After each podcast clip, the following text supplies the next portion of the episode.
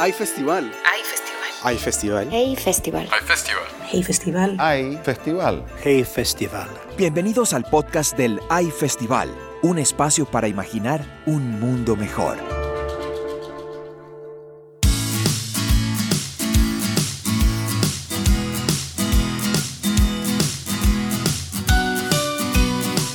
Bienvenidos y bienvenidas a este podcast sobre la segunda generación del programa Elipsis. Este proyecto literario del British Council en colaboración con el Hay Festival ha dado como resultado una antología de cuentos escritos y editados por los participantes de Elipsis, que en este caso fueron 20 jóvenes de alrededor de la República Mexicana. Esta antología se puede descargar de manera gratuita en la página web del Hay Festival y del British Council. Hablamos tanto con los gestores que hicieron posible que este proyecto se llevara a cabo, Pamela Zúñiga del British Council e Isara García del Hay Festival, como con Eduardo Rabaza y Gabriela Jauregui, tutores del programa, y con las participantes Junco Ogata Aguilar y Valeria Guzmán.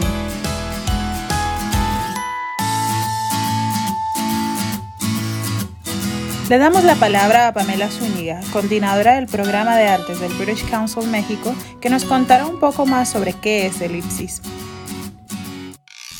Elipsis es el programa de literatura del British Council México que tiene como principal objetivo brindar nuevas oportunidades a jóvenes escritores mexicanos.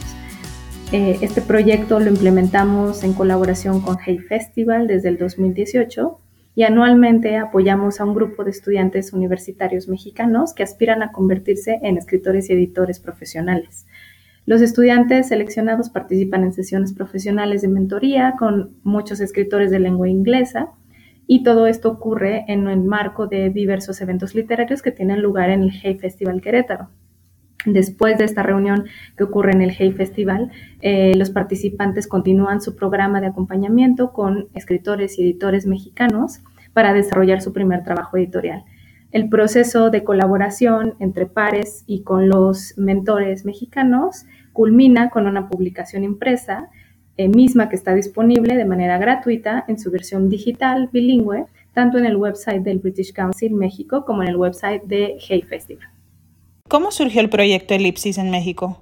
El proyecto surgió en 2018 con la idea de encontrar ese talento que existe en toda la República Mexicana, un talento que se encuentra todavía en las universidades y que probablemente no ha tenido todavía la oportunidad de acercarse al mundo editorial de manera profesional, pero que tienen en sus planes ser escritores y editores profesionales. Entonces, la idea original era generar una convocatoria abierta a cualquier estudiante que estuviera interesado en participar en este acompañamiento literario para poder publicar su primera obra. Pamela, háblanos sobre el proceso de selección de los participantes de Elipsis por parte del British Council. Los participantes llegan a través de una convocatoria que es gratuita y nacional, que se lanza a través de los canales del British Council México y de Hay Festival, y se piden una serie de requisitos que tienen que ver con estar matriculado en una universidad en, el país, pertenecer a una carrera que tenga algo relacionado con la literatura, ya sea de licenciatura o de maestría, y eh, estar comprometido a ser parte de esta generación que va a asistir al Hey Festival en Querétaro y que después va a continuar el trabajo a distancia durante meses para publicar su primera antología de cuentos.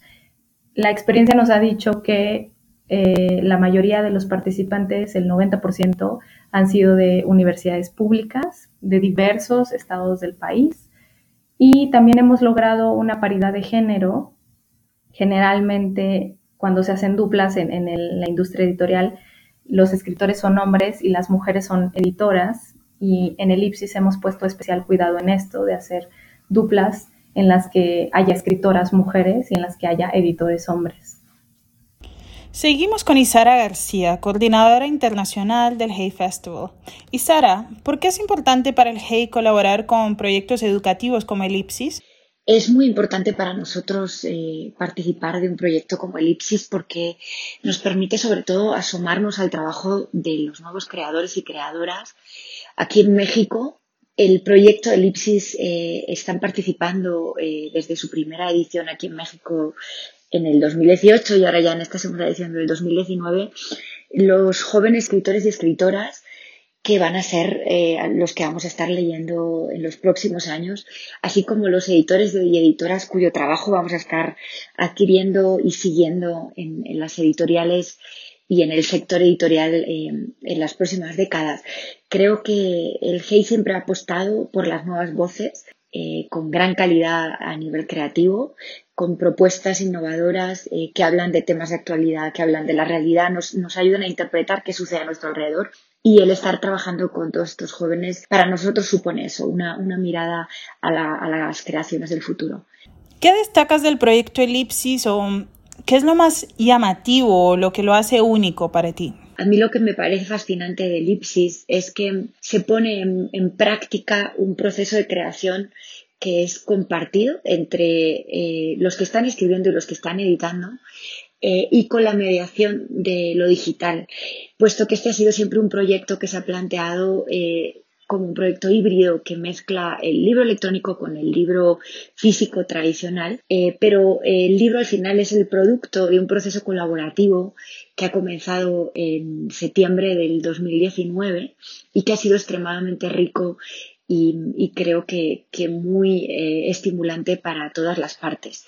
Eh, demuestra que eh, el trabajo en colaboración es fundamental para la creación artística y que además eh, enriquece precisamente el producto final porque tanto los formatos como los contenidos se ven beneficiados de esta gran colaboración y de esta gran conversación que al final han tenido estos 20 chicos y chicas con sus maestros, con los editores y sobre todo entre ellos. Los escritores y editores mexicanos Eduardo Rabasa y Gabriela Jauregui fueron dos de los encargados en impartir los talleres de escritura creativa y adición que recibieron los participantes de Elipsis durante el Hey Festival en Querétaro.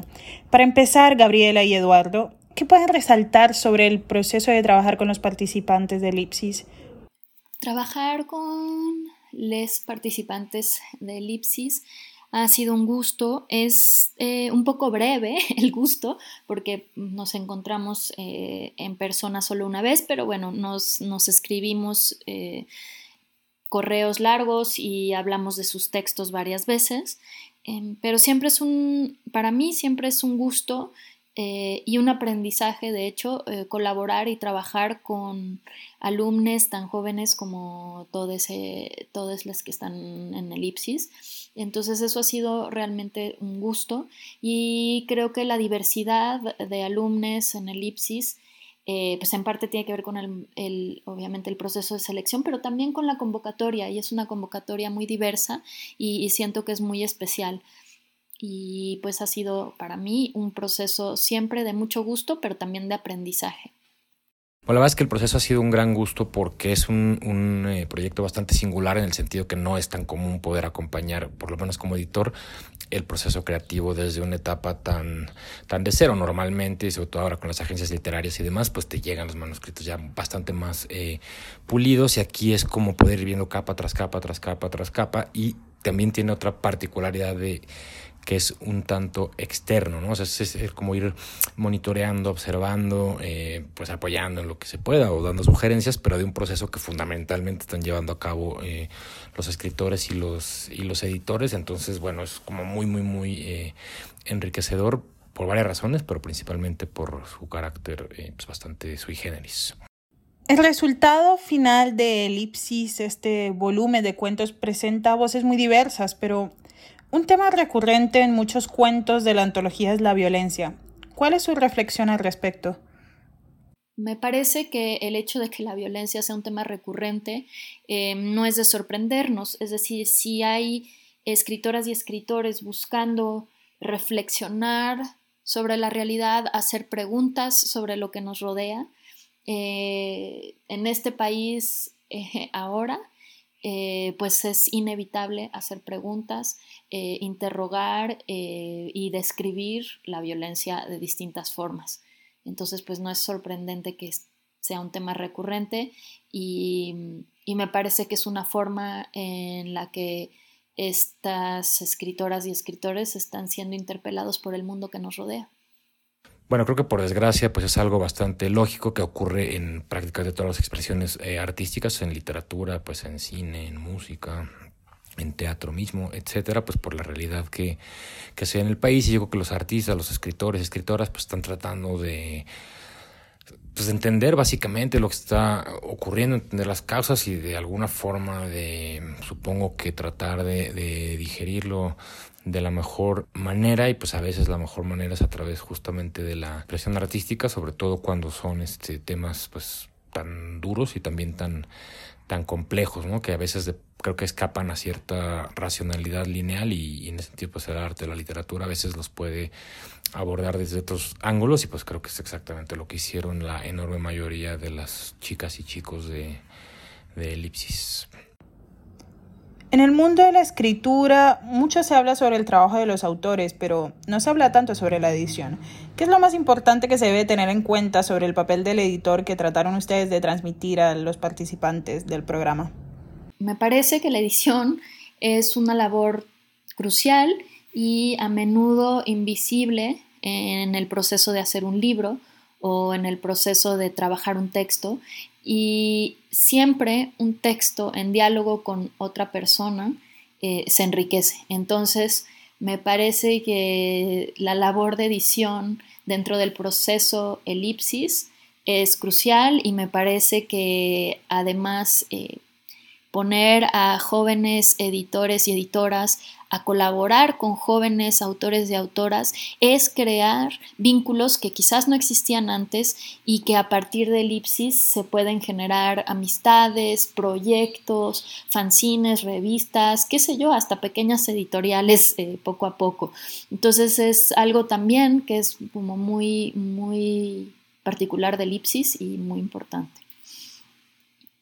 Bueno, creo que en general la labor del editor, y me parece bien que así sea, tiende a ser discreta y silenciosa. Incluso ha habido gente como el finado eh, antiguo gran editor de acantilado, Jaume Valcorba, que ha equiparado el oficio con una pantalla de cine, con lo que sucede en el cine, en el sentido de que si la pantalla y todo el cine funciona correctamente, pues en cuanto comience la película, el espectador debe ya no advertir su presencia y lo mismo sucede un poco con el con el trabajo editorial. La idea es que el lector o lectora a la hora de, leer el texto, si repara normalmente en trabajo editorial, es por algún elemento que, que no salió del todo bien. Entonces, este, pues eso, ¿no? La, la cuestión de discreción es muy importante.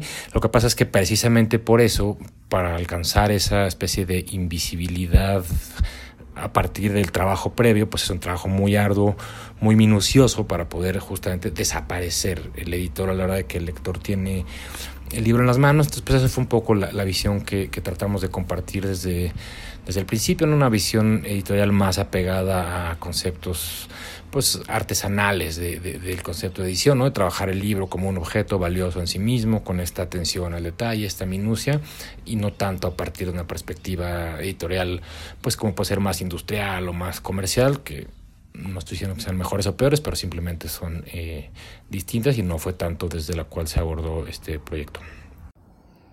Esta fue la segunda edición de Elipsis en México, más grande que la primera, entre otras cosas por el número de participantes, pues pasamos de 12 a 20. ¿Qué les sorprendió de esta segunda generación en comparación con la primera? Siento que esta segunda convocatoria probablemente por el éxito y, lo visible que se hizo la primera, fue más diversa, fue muy de muchas distintas partes del país. Em, y siento que sí, que en esta generación tuvimos una generación particularmente diversa, lo cual celebro muchísimo.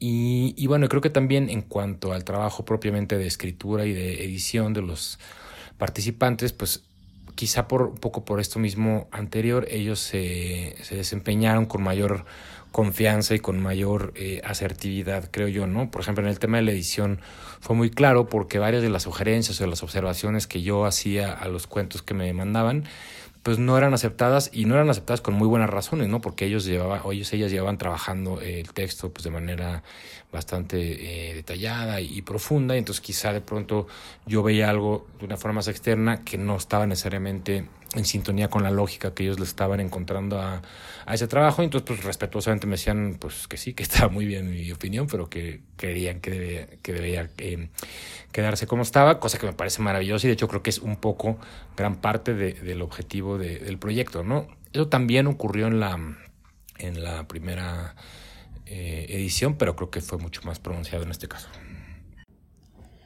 Para pasar a hablar de cómo se vive la experiencia de Elipsis y su resultado final, conversamos con Yumko Ogata Aguilar y Valeria Guzmán, quienes son escritora y editora respectivamente de la antología Elipsis.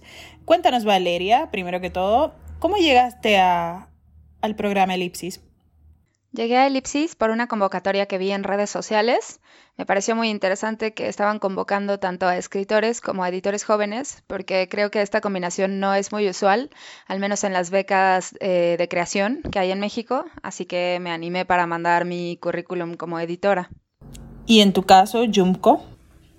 Al leer inicialmente la convocatoria en una página de internet por casualidad, me llamó muchísimo la atención porque me pareció una oportunidad fantástica, no solo para intercambiar em, opiniones, comentarios y nuestras propias historias entre escritores jóvenes a lo largo del país, sino que también eh, añoraba poder tener una supervisión, una guía eh, a través de este camino de la escritura y saber cuáles eran las mejores formas para contar mi propia historia. Un tema que ya discutimos con los tutores del programa Eduardo y Gabriela es la violencia. Quisiéramos saber qué reflexionan ustedes sobre este tema como co-creadoras del producto final.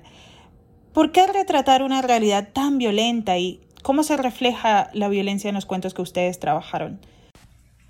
Esa me parece justamente una de las fortalezas de la antología no solo está retratando una realidad violenta, sino muchas realidades y las diferentes violencias que atraviesan cada una de esas realidades y que tienen que ver directamente con em, los contextos y las subjetividades de cada una de las personas que están escribiendo me parece muy valioso porque podemos entender distintas perspectivas y cómo cada uno de los escritores que están en la antología de Elipsis vivimos el día a día, el ser mexicanos, el no ser percibidos como mexicanos tal vez, la homofobia, em, la disidencia de género, etc. Y por ello es que eh, me parece una colección realmente diversa puesto que justamente no se plantea una sola realidad o una sola perspectiva y, una sola forma de escribir en México. En ese sentido, mi cuento, El Camino de los Crisantemos, retrata una forma de violencia mucho más sutil, em, la violencia de la memoria o en este caso la ausencia de ella. Eh, ¿Qué es lo que nos dice el hecho que alguien se acuerde de nosotros o no? Y particularmente si es una persona de nuestra propia familia. Em, los mitos y las historias con las que vamos creciendo nos van formando como personas y definen el camino hacia el que vamos. En el caso de mi cuento particularmente es un camino muy tangible y muy, em, muy concreto, que es eh, el ir a buscar directamente a, su papá a Tabasco. Eh, y si bien es una historia ficcionalizada, está basada en, historias con las que yo crecí y que forman parte de este imaginario colectivo dentro de mi familia, dentro de mi comunidad. Y me parece que es muy útil en ese sentido la literatura, ya que también nos permite exorcizar estas, estos traumas históricos o estos sentimientos sin resolver que tenemos, em, que son transmitidas de generación en generación. Y no solo creo que eso sea algo aplicable para mi propia familia o mi propia comunidad, sino para, para narrativas que son em, a mayor escala y que nos, em, nos engloban a, una escala, por ejemplo, nacional, si hablamos de la leyenda del mestizaje, y todas estas otras narrativas que queramos eh, verlo o no, seamos conscientes de ello o no, nos van formando y van haciendo en nuestra propia mente eh, una idea de lo que somos, de lo que debemos ser y hacia dónde debemos ir basado en este, en este pasado, en este simbolismo que se va armando eh, a través de las narrativas. El cuento que a mí me tocó trabajar fue un cuento de Sujaila Miranda que se llama Tranquila mi niña. Es un cuento muy interesante porque habla sobre una chava que queda embarazada y su novio la quiere hacer abortar sin que ella se dé cuenta muy bien de qué pretende este cuate. Y bueno, son las aventuras de ella contándole a otra chica cómo es que logró eh, pues tomar su propia decisión, ¿no? Entonces, pues cuenta todas sus aventuras en la clínica y con este cuate que al principio le da un brebaje extraño. Eh, todo el cuento está narrado en primera persona, lo cual le da una fluidez muy divertida al cuento, ¿no? Entonces, al mismo tiempo que estás escuchando, pues una anécdota muy fuerte, la verdad es que es un cuento muy, muy divertido, ¿no? Y bueno, pues te das cuenta de ciertas violencias cotidianas, de cómo trata este personaje a la, a la narradora y de cómo ella reacciona a partir de intuiciones sin necesariamente tener este, digamos, un conocimiento tan firme de base, pero a pesar de ello, pues tiene una fuerza femenina que, sale ahí y creo que pues eh, está como en el centro de las discusiones actuales, ¿no? Eh, del feminismo, de, la violencia y pues es muy interesante que, que ahora mismo se estén escribiendo historias así y yo creo que vale mucho la pena leerlo. Elipsis les dio la oportunidad de trabajar con escritores experimentados, tanto mexicanos como británicos. ¿Qué nos pueden contar de esta experiencia de conocer a sus tutores y compartir espacios en el festival con ellos y ellas? Trabajar con Gabriela Jauregui y Eduardo Rabasa fue muy interesante, fue una experiencia muy rica porque por un lado Gabriela estuvo en el lado de creación literaria y pues nos dio unos tips de escritura y de de, digamos, de autoedición para los escritores y de temas, que definitivamente creo que nos sirvieron mucho a todos, tanto a los que iban este, en la beca como escritores, como a los que íbamos como editores, porque Gabriela tiene una visión muy integral, puesto que no solo es escritora, sino que también tiene su propia editorial. Y es justo lo mismo con Eduardo Rabasa, ¿no? Él estaba por la parte de edición y nos dio una charla este, muy abundante acerca de cómo funcionan las editoriales actualmente, eh, cuáles son, digamos, los ejercicios tanto de selección de autores como de distribución. Este, y pues él también ha escrito varios libros, así que creo que esto da una perspectiva muy completa por parte de los dos. Y bueno, esto en la, en la primera etapa, ¿no? De tener las charlas, pero ya después como ejercicio continuo, que es algo también que creo que es muy bueno de esta beca, que no solo tienes las charlas, sino que después este, ellos te, te retroalimentan en tu trabajo. Eso también fue muy interesante.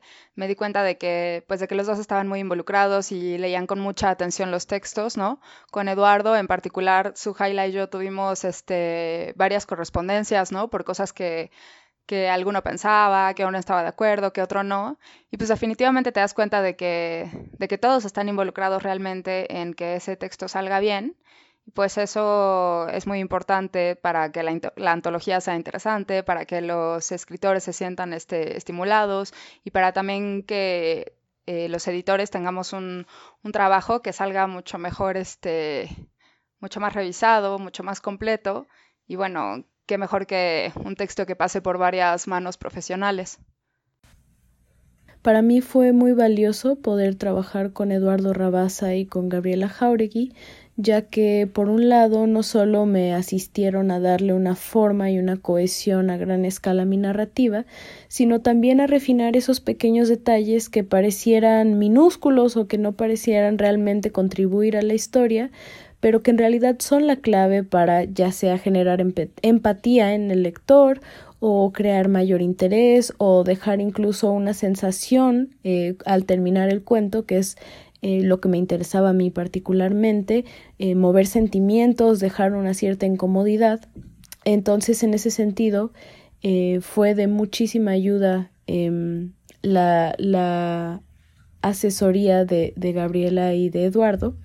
Y por otra parte, me parece que los talleres que impartieron cada uno de los invitados a lo largo de, el Hey Festival en Querétaro eh, nos ayudó muchísimo a mm, desarrollar nuestra creatividad como grupo, eh, entender que no hay un solo proceso creativo, no hay una forma válida o no válida de crear, de escribir e incluso de narrar, de contar nuestras propias historias y, y darnos como esos pequeños tips, esas pequeñas claves que nos ayudan a ya sea proponer nuestra historia, ver cuál es la mejor manera de aproximarnos a la literatura y entender que nuestras propias historias pueden trascender más allá del idioma, más allá de la nacionalidad, de los espacios que nosotros habitamos normalmente y que podemos apelar a un público no solo internacional, sino multiétnico, multilingüístico, multicultural incluso. Ahora, ¿qué fue lo más difícil y lo más emocionante de generar el producto final? Para mí lo más difícil fue el último proceso de revisión durante el cual estábamos muy atentas eh, mi compañera Daniela eh, de edición y yo de los puntos, las comas, eh, algo que pudiera cambiarle el sentido a una oración o a partes enteras de la narración.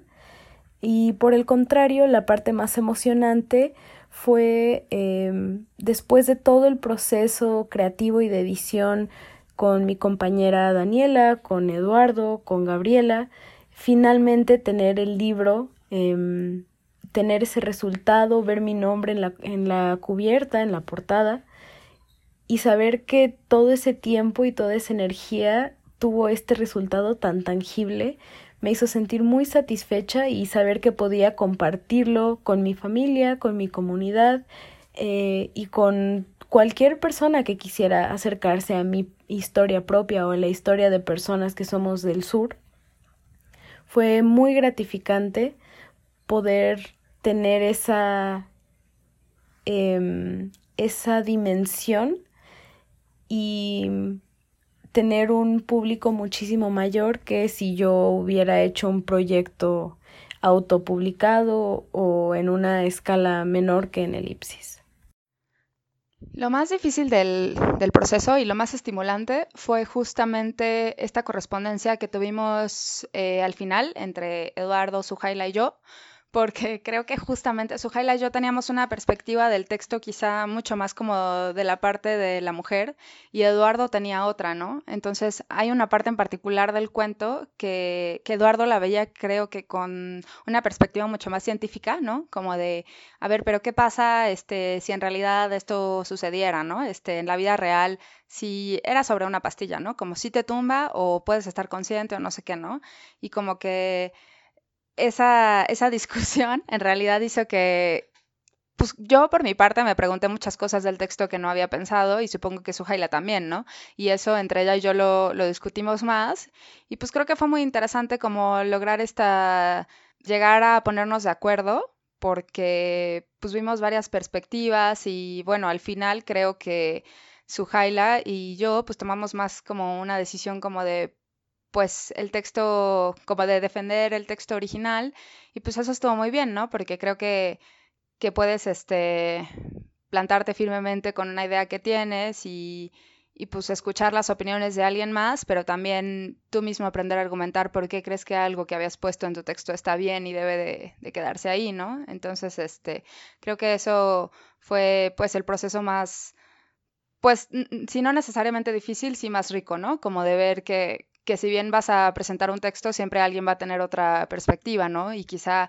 algo con que este algo que a él le parezca o que a ella le parezca que puede cambiarse y pues eso creo que es algo de las cosas que puedes ver en esta beca de elipsis que justo en otras no, ¿no? Porque el escritor no siempre está involucrado en el proceso de edición, no siempre estás este, platicando con tu corrector de estilo, no siempre estás platicando con quien selecciona los textos, y en este caso sí, y eso creo que es único en, las becas de, de escritura y de edición en México.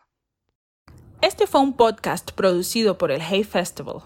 Gracias por escuchar y recuerden que pueden leer y descargar la antología completa de Elipsis en heyfestival.org slash Querétaro slash elipsis y britishcouncil.org.mx slash elipsis.